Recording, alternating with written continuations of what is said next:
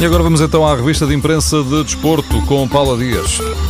Pode ser mais um Ruiz para o Sporting. Este é argentino, tem 22 anos, é atacante do Colón de Santa Fé por empréstimo do São Lourenço. O jornal O Jogo revela que o assessor da SAD do Sporting, que trata destas questões do mercado, esteve na Argentina para fazer um esboço do acordo. O Sporting pondera, neste caso, um investimento superior a 2 milhões de euros. O Record conta a mesma história, mas acrescenta na notícia uma conversa com Alan Ruiz. O jogador diz que está a par do interesse do Sporting e já quis saber mais mais sobre o clube junto de Hernan Barcos. Alan Ruiz afirma também que neste momento quer continuar tranquilo e concentrado no Colon, porque ainda não há um acordo fechado.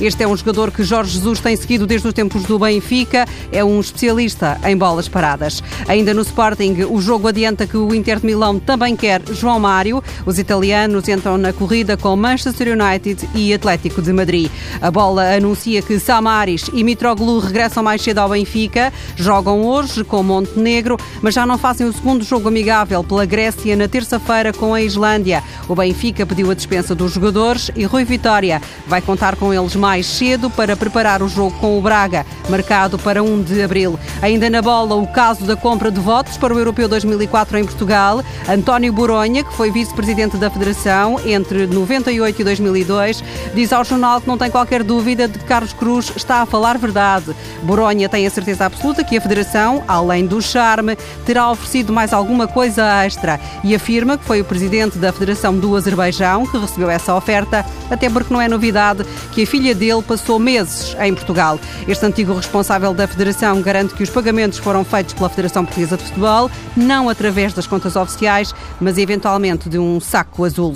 O jornal Super Depor em Espanha anuncia que André Gomes está à venda. O empresário Jorge Mendes procura um clube para ele e o Manchester United é um dos mais interessados no jogador português que joga no Valência. O Mundo Deportivo traz na capa uma frase de Barack Obama, o presidente dos Estados Unidos, revela que as filhas querem conhecer Messi. Já conhecem o Papa Francisco, agora queriam conhecer o Messi, mas ainda não consegui tratar do assunto, disse Obama. Messi, entre outras, tem mais uma virtude. O diário Sport tem hoje na primeira página a lista das multas aplicadas aos jogadores do Barça que se atrasam e chegam tarde aos treinos e aos jogos. Messi é exemplar, não pagou ainda um único cêntimo de multa.